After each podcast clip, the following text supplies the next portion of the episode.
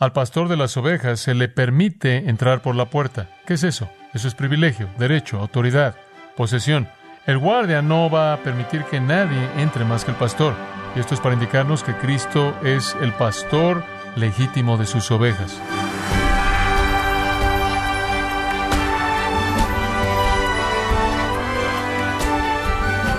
Le damos las gracias por acompañarnos en Gracia a vosotros con el pastor John MacArthur.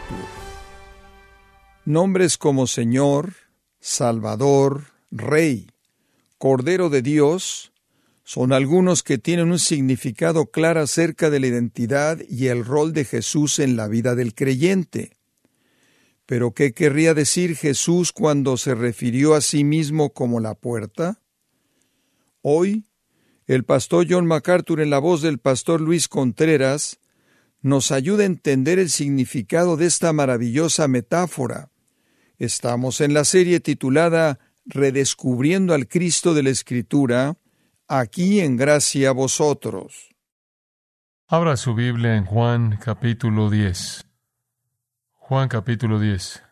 Esta es una parte de la escritura muy conocida y es un texto más bien extenso llegando a las profundidades del capítulo 10, más allá del lugar al que llegaremos hoy, viendo al pastor verdadero, el pastor verdadero.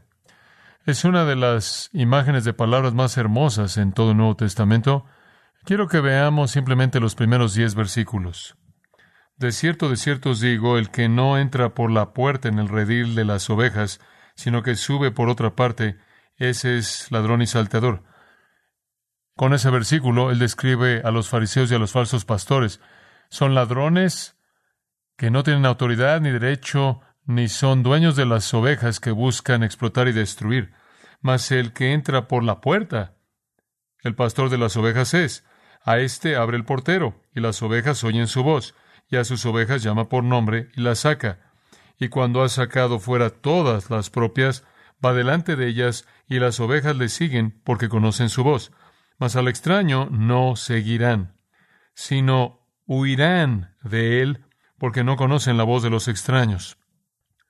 Esta alegoría les dijo Jesús, pero ellos no entendieron qué era lo que les decía. Volvió pues Jesús a decirles, De cierto, de cierto os digo, yo soy la puerta de las ovejas. Todos los que antes de mí vinieron, ladrones son y salteadores, pero no los oyeron las ovejas. Yo soy la puerta. El que por mí entrare será salvo, y entrará y saldrá y hallará pastos. El ladrón no viene sino para hurtar y matar y destruir. Yo he venido para que tengan vida y para que la tengan en abundancia. ¿Qué es la puerta? El pastor entra, versículo 2 dice, por la puerta. Al pastor de las ovejas se le permite entrar por la puerta. ¿Qué es eso? Eso es privilegio, derecho, autoridad, posesión. El guardia no va a permitir que nadie entre más que el pastor. Y esto es para indicarnos que Cristo es el pastor legítimo de sus ovejas. Él tiene el privilegio de entrar y llamar a sus ovejas y sacarlas. Él ha cumplido toda profecía mesiánica. Él ha demostrado por palabras y obras que Él es el Mesías, el Hijo de Dios. Jesús se conformó a toda promesa mesiánica. Él es el pastor legítimo, Él es el que es enviado del Padre para ser el pastor, para guiar a los elegidos de Israel, para sacarlos del rebaño del judaísmo y llevarlos a los pastos verdes y las aguas tranquilas de la salvación. ¿Quiénes son los ladrones que se suben por otro lugar? Cualquier pastor falso. En este caso, los fariseos, los escribas, los pastores falsos, autodesignados, autoglorificados, que quieren robar y matar a las ovejas. Los escribas y fariseos, hipócritas, que hacen doblemente hijos del infierno de sus convertidos, sus víctimas, robando, matando con su doctrina falsa. Los pastores falsos están por todos lados, están por todos lados, todo el tiempo, no solo en ese entonces y no solo en el tiempo de Ezequiel, sino a lo largo de toda la historia humana desde la caída del hombre. Entonces Jesús, en contraste a los pastores falsos del pasado y los pastores falsos en el futuro, Y el pastor falso definitivo es el buen pastor verdadero que no quita la vida, sino que la da. Ahí está ahí él. Viendo a esos pastores falsos en ese día, con ese mendigo ciego ahí, los discípulos ahí, otros ahí, él ha venido para guiar a los suyos, a quienes él conoce por nombre, para sacarlos del judaísmo y llevarlos a los pastos verdes del nuevo pacto y la bendición que Dios provee mediante la salvación.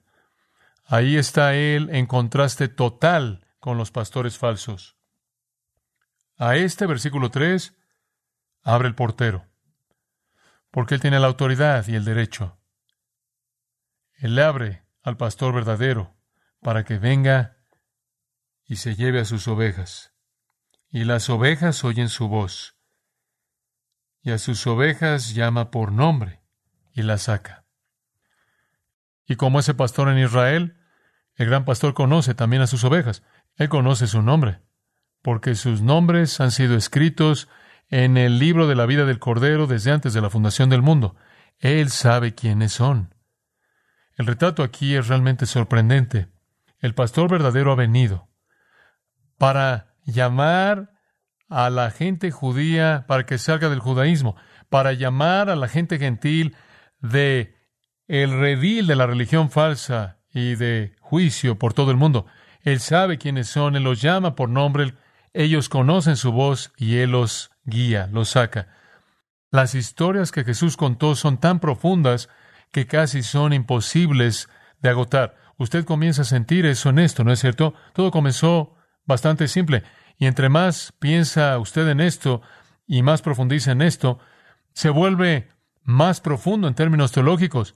El pastor siempre conoce a sus ovejas. Ellos siempre lo conocen. Él las llama por nombre y las ovejas siguen porque conocen su voz. Versículo 5.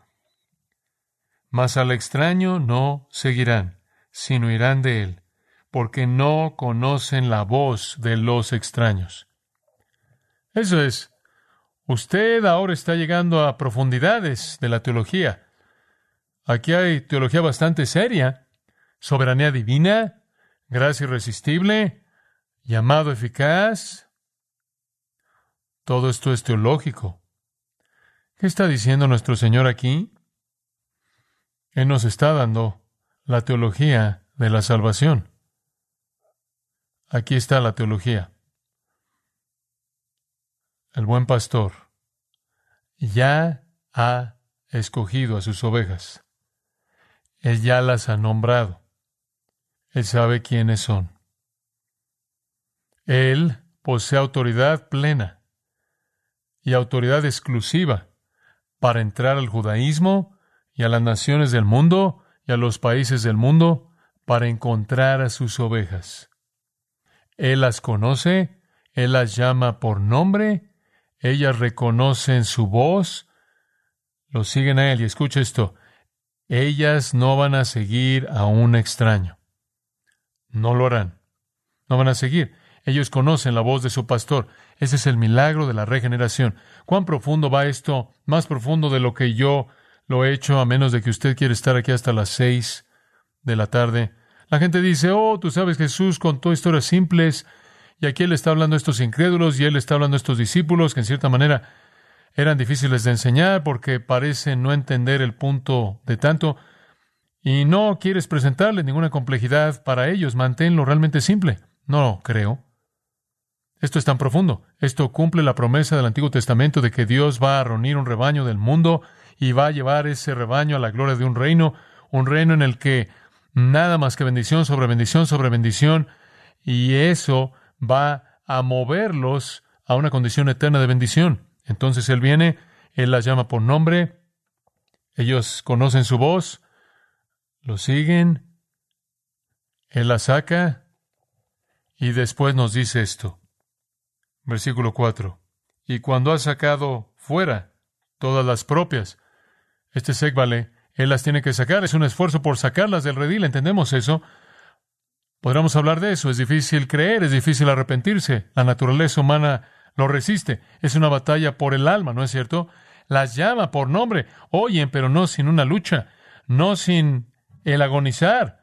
Él tiene que empujarlas de la comodidad de su condición mundana sus enredos religiosos. Pero una vez que la saca, Él va delante de ellas. ¿Y las ovejas qué hacen? Siguen. Siguen. Si permanecieres en mi palabra, eres mi discípulo real. Juan 8. Él no tiene que seguir empujándonos. Una vez que Él nos ha empujado mediante el milagro de la regeneración, una vez que nos ha hecho de Él, una vez que reconocemos su voz, una vez que comenzamos a compartir su vida, una vez que somos liberados de la esclavitud, del redil, del mundo, seguimos de manera dispuesta y no seguiremos a un extraño. Por favor, observe que el pastor guía. Él va delante de ellas para abrir el camino, para quitar el peligro, para encontrar el agua, la pastura, la provisión. Esto es eh, una seguridad, protección, provisión. Todo está encerrado en la santificación conforme Él nos guía a la gloria eterna y la bendición. Qué emoción conocer todo esto. Y no es realmente sorprendente que Jesús está desempacando esta teología sorprendente, profunda, algunas personas que no tienen entendimiento, que ni siquiera lo entienden, como dice el versículo 6, y para los discípulos que eran tan nuevos en entender, pero estas son verdades que todos nosotros debemos conocer. Él las saca de la esclavitud, Él las guía a pasturas verdes, agua tranquila. Me acuerdo como un niño, mi padre tenía un himno que él solía cantar y le encantaba, y entonces lo cantábamos mucho en la iglesia, quizás lo recuerde. Él me guía oh pensamiento bendito, oh palabras de consuelo celestial, en donde quiera que esté, sea lo que sea que haga, es su mano la que me guía. Esa es la realidad. El gran pastor revisa el peligro, abre el camino, encuentra la pastura, encuentra el agua, conforme Él nos guía. Esto es salvación en toda su belleza y su riqueza. Salvación soberana. Y nosotros seguimos. Simplemente otro comentario, dos, acerca del versículo 5. Mas al extraño no seguirán, sino irán de él, porque no conocen la voz de los extraños. Conclusión simple. La gente que es leal a los falsos maestros no conoce al pastor verdadero. Una vez que estamos afuera, una vez que Él nos ha sacado del redil del pecado y la muerte y el juicio, nosotros seguimos, nosotros seguimos. Nosotros no escuchamos a un extraño. Seguimos fielmente. No perfectamente. Nunca le prestaremos atención a otra voz. Por cierto, el versículo 5, hay un negativo doble, umei. A un extraño absolutamente no seguirán, sino que huirán. Mateo 24, 24 dice que los cristos falsos y falsos profetas, si fuera posible, engañarían a los escogidos. ¿Pero es posible? No. Esa es la razón por la que eso está ahí. No es posible. Aquellos que le pertenecen a Dios, aquellos que le pertenecen al pastor verdadero, ellos oirán su voz. Ellos van a seguir. Ellos no van a oír la voz de un extraño. Nada puede romper el vínculo entre las ovejas verdaderas y el pastor. Todo lo que el Padre me da, Juan 6, ¿qué? Vendrá a mí. Y nadie viene a mí, a menos de que el Padre le traiga. Los ladrones, claro que no pueden entender esto. En el versículo 6, esta alegoría les dijo Jesús, pero ellos no entendieron qué era lo que les decía. Jesús después añade otro retrato de palabras. Este es uno de los yo soy del Evangelio de Juan. De cierto, de cierto os digo, yo soy la puerta de las ovejas. Todos los que antes de mí vinieron, ladrones son y salteadores, pero no los oyeron las ovejas. Yo soy la puerta, el que por mí entrare será salvo, y entrará y saldrá y hallará pastos. Quiero que vea el retrato aquí. Aquí hay una segunda metáfora. Él no solo es el pastor que entra para llevar a las ovejas, Él es la puerta, es la única manera de salir. No es acerca de entrar, es acerca de salir. Y la idea de entrar y salir significa moverse con libertad cuando Él lo saca a usted de ese redil. Y es únicamente a través de Él. Solo Él es la puerta. Él lo repitió otra vez ahí en el versículo 9. Él lo saca a usted. Y hay una libertad de la esclavitud. Si alguien literalmente pasa a través de mí. Pasa a través de mí. Será salvo. Subraya esa palabra, márquela, enciérrala en un círculo. Esa es la primera vez en la que usted pasa del retrato de palabras, de la metáfora a la realidad, a la afirmación teológica del hecho. ¿Esto es acerca de qué? Esto es acerca de ser salvo. Esto trata de la salvación. Este es el pastor salvador. Él será salvo. Y entonces Él está libre de entrar y salir y encontrar pasto. Esto podríamos decir que es la libertad que disfrutamos. Hemos salido de ese redil y ahora estamos libres de una manera hermosa, realmente. Realmente es increíble pensar en esto, pero podemos estar por todo el mundo, podemos ir a todos lados, podemos disfrutar de la gracia común de Dios que está diseminada por todo el mundo, tenemos el derecho de disfrutarla toda, no tenemos nada que temer, ¿verdad? ¿Qué nos puede separar del amor de Dios en Cristo? ¿Puede separarnos algo? Romanos 8, absolutamente nada nos puede separar. Entonces entramos y salimos y muestra una libertad ahora, una libertad. No hay enemigo que nos pueda destruir. No tenemos nada que temer. Estamos seguros. Podemos andar por todos lados libres. No hay amenaza que esté pendiendo sobre nuestra cabeza. Romanos 8 deberá ser leído con frecuencia porque tiene la intención, por el uso de la hipérbole, de mostrar la protección que todo creyente tiene. ¿Quién nos separará del amor del pastor? ¿Tribulación o angustia o persecución o hambre o desnudez o peligro de espada? No. Por lo cual estoy seguro de que ni la muerte, ni la vida, ni ángeles, ni principados, ni potestades, ni lo presente, ni lo porvenir, ni lo alto, ni lo profundo, ni ninguna otra cosa creada nos podrá separar del amor de Dios, que es en Cristo Jesús, Señor nuestro. Y tenemos un vínculo con nuestro pastor que seguirá hasta el reino y después hasta la eternidad. Entonces el Señor es el pastor y el pastor es la puerta. Y Dios nos alimenta y nos mantiene con pastos verdes a lo largo de toda nuestra vida espiritual. Hemos eh, recibido todas las cosas que pertenecen a la vida espiritual y la piedad, ¿no es cierto? Todas las cosas. Mantenidos de manera plena, provistos de manera plena. Pero, ¿qué es nuestro alimento? ¿Qué es ese pasto? Bueno, es la palabra, ¿no es cierto? Es la palabra. Fueron halladas tus palabras, Jeremías dijo, y eso es lo que se volvió mi alimento. Oímos su voz, conocemos su voz. ¿De dónde viene su voz a nosotros? Mediante esto, a través de la palabra. Conforme el Espíritu da vida a la palabra, seguimos la Escritura. Amamos la palabra, decimos con David, oh cuánto amo yo tu ley. Es nuestro deleite. El contraste termina en el versículo 10 y es fuerte. Los falsos pastores vienen para hurtar y matar y destruir.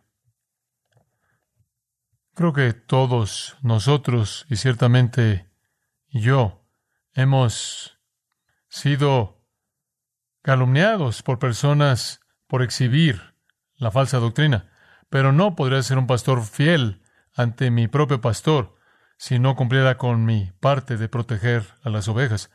Si digo algo en contra de algo, normalmente se aparece en algún titular en una forma tan rara que incita enojo y hostilidad.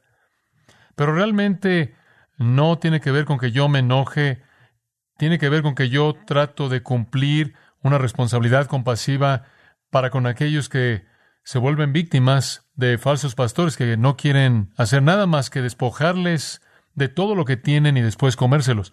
El ladrón viene para matar a las ovejas. Hay algunas historias interesantes. Si un ladrón venía de noche y subía por el muro, él tenía dificultades en sacar a las ovejas con disposición porque las ovejas no conocen su voz. Y entonces con mucha frecuencia le cortaban la garganta a las ovejas en el redil y las aventaban por arriba del muro. Ellos sabían eso, ellos sabían el tipo de trabajo que hacían los ladrones. Ellos tomaban la lana y después se comían a las ovejas. El ladrón viene para matar, viene para destruir después de que él ha robado. Por otro lado, yo he venido para que tengan vida y que la tengan perizos en abundancia. ¿Qué es la salvación entonces? Simplemente resumiéndolo, el Mesías viene, el Salvador viene, él viene al redil del judaísmo y al redil del mundo gentil, sus ovejas ya le son conocidas porque el Padre las ha identificado y les ha dado un nombre y lo ha escrito desde antes de la fundación del mundo. Él sabe quiénes son. Él entra por la puerta porque Él tiene autoridad plena y el derecho de hacerlo. Y del mundo y del judaísmo, Él selecciona las suyas, las llama por nombre. Esto es gracia irresistible, este es el llamado eficaz, este es un llamado para vida, esto es regeneración. Ellas siguen, siguen porque esta es una obra sobrenatural de Dios que las saca del pecado y la muerte y las tinieblas y la ceguera. Ellas siguen, ellas conocen su voz, ellas lo siguen a Él, pasan a través de Él, solo Él siendo la puerta, salen y después andan por todo el mundo y disfrutan de toda la provisión rica y la protección que su pastor provee para ellas. Esto es salvación. Y un día disfrutaremos esto a un nivel que fue descrito por Ezequiel 34 en el reino milenial cuando la tierra sea completamente rejuvenecida y restaurada, y eso será seguido por el estado eterno. Desafortunadamente, los pastores falsos y los maestros falsos destruyen a la gente, y Pedro dice que muchos seguirán sus caminos peligrosos. Quiero cerrar simplemente al ver algo que Pedro escribió, Primera de Pedro 5. ¿Puede ver Primera de Pedro 5 por un minuto? Simplemente, en cierta manera, para mantener las cosas en perspectiva, esto es para mí, para todos ustedes que sirven al Señor como pastores y líderes. Ruego a los ancianos que están entre vosotros, yo anciano también con ellos y testigo de los padecimientos de Cristo, que soy también participante de la gloria que será revelada. Este es Pedro. Él dice esto, apacentad la grey de Dios. Qué gran descripción. La grey de Dios. Y qué responsabilidad tan sobria es apacentar o pastorear el rebaño de Dios. Los que Él identificó le pertenecen a Él, Él los llamó, vinieron, oyeron su voz, siguen, seguirán hasta que entren a la gloria eterna. Apacentad la grey de Dios. Cuidando de ella no por fuerza, no porque tiene que hacerlo usted, sino voluntariamente, simplemente por el mero privilegio de hacerlo, no por ganancia deshonesta, no por dinero, sino con ánimo pronto, no como teniendo señorío sobre los que están a vuestro cuidado, sino siendo ejemplos de la grey. ¡Wow! Entonces debemos ser semejantes a Cristo para con el rebaño. Literalmente pastoreamos el rebaño de Dios como pastores que están debajo de Cristo, quien es el príncipe de los pastores. Y después versículo 4. Y cuando aparezca el príncipe de los pastores, vosotros recibiréis la corona incorruptible de gloria. Creo que cuando lleguemos al cielo vamos a conocer al Señor Jesucristo como el príncipe de los pastores, y Él tendrá para todos los pastores que sirven bajo Él, que son fieles, la riqueza plena de la corona incorruptible de gloria. Entonces sea alentado. El Señor conoce sus ovejas. Él las ha escogido, Él las ha nombrado. El pastor, el Señor Jesucristo, posee autoridad plena para venir a este mundo y para llamar a sus ovejas. Él las llama de este mundo, Él las llama para sí mismo, Él las llama por nombre, todas siguen, no van a seguir a nadie más, Él las guía del redil del mundo a las bendiciones de salvación en esta época, en la época venidera y en el reino eterno, y Él va delante de ellas para proveer todo lo que necesitan y para darles protección completa. Padre, te agradecemos porque nos has dado esta palabra rica y sabemos que simplemente hemos únicamente rascado la superficie de todas estas cosas, pero es suficiente para casi abrumarnos. Cuán magnífica es tu palabra, cuán verdadera es. Cada pasaje brilla como algún diamante glorioso, pero en armonía perfecta con el resto de los pasajes. Y entre más lo vemos, brilla con mayor claridad como si hubiera sido cortado por una mente divina. Te agradecemos por esta verdad. Gracias por llamarnos como tus ovejas. Te agradecemos, Señor, porque tú también has dicho que todo aquel que viene a ti, tú no le echarás fuera. Y oramos que el día de hoy tu Espíritu Santo pueda motivar el corazón de algunos que son tuyos pero todavía no han sido llamados. Llámalos este día. No sea que vivan otro día sin las bendiciones y los beneficios de tu provisión y protección.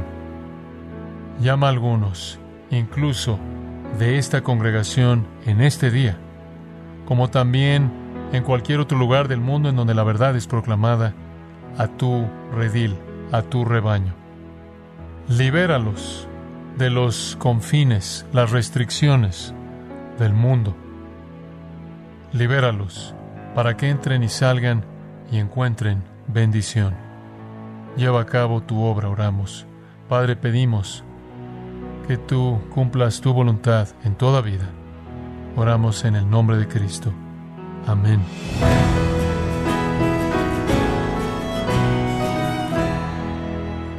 El pastor John MacArthur nos ayudó a entender que Jesús es la fuente verdadera del conocimiento de Dios y de la salvación. Estamos en la serie Redescubriendo al Cristo de la Escritura, aquí en gracia a vosotros. Permítame recordarle, estimado oyente, y particularmente recomendarle el comentario MacArthur del Nuevo Testamento del Evangelio de Juan, en donde John MacArthur nos ofrece una exposición magistral de este Evangelio, el cual es de gran valor espiritual.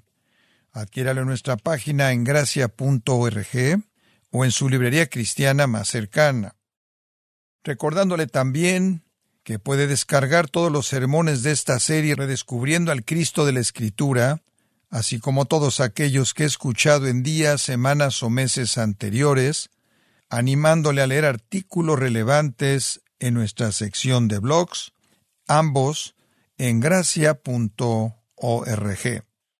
Si tiene alguna pregunta o desea conocer más de nuestro ministerio, como son todos los libros del pastor John MacArthur en español, o los sermones en CD, que también usted puede adquirir, escríbanos y por favor mencione la estación de radio por medio de la cual usted nos escucha en gracia a vosotros. Es importante conocer no solo el país y ciudad de donde usted nos escucha, sino también la radio. Para quienes contactan nuestro ministerio por primera vez, pueden solicitar una copia del mensaje de promoción sin costo alguno, un mensaje por oyente únicamente. Si usted vive en los Estados Unidos o Puerto Rico, escríbanos a Gracia Vosotros, P.O. Box 4000 Panorama City, California 91412. O puede escribirnos a través del siguiente correo electrónico radio arroba gracia.org. Bueno, en nombre de John MacArthur y el personal de este organismo, queremos darle las gracias por su tiempo y sintonía y queremos pedirle que no deje de orar por este ministerio como también por la estación de radio por la cual usted nos escucha de lunes a viernes. Este es su amigo Miguel Contreras, invitándole a sintonizar nuestra próxima edición para que juntos continuemos desatando la verdad de Dios un versículo a la vez. No se lo pierda, aquí en Gracia a Vosotros.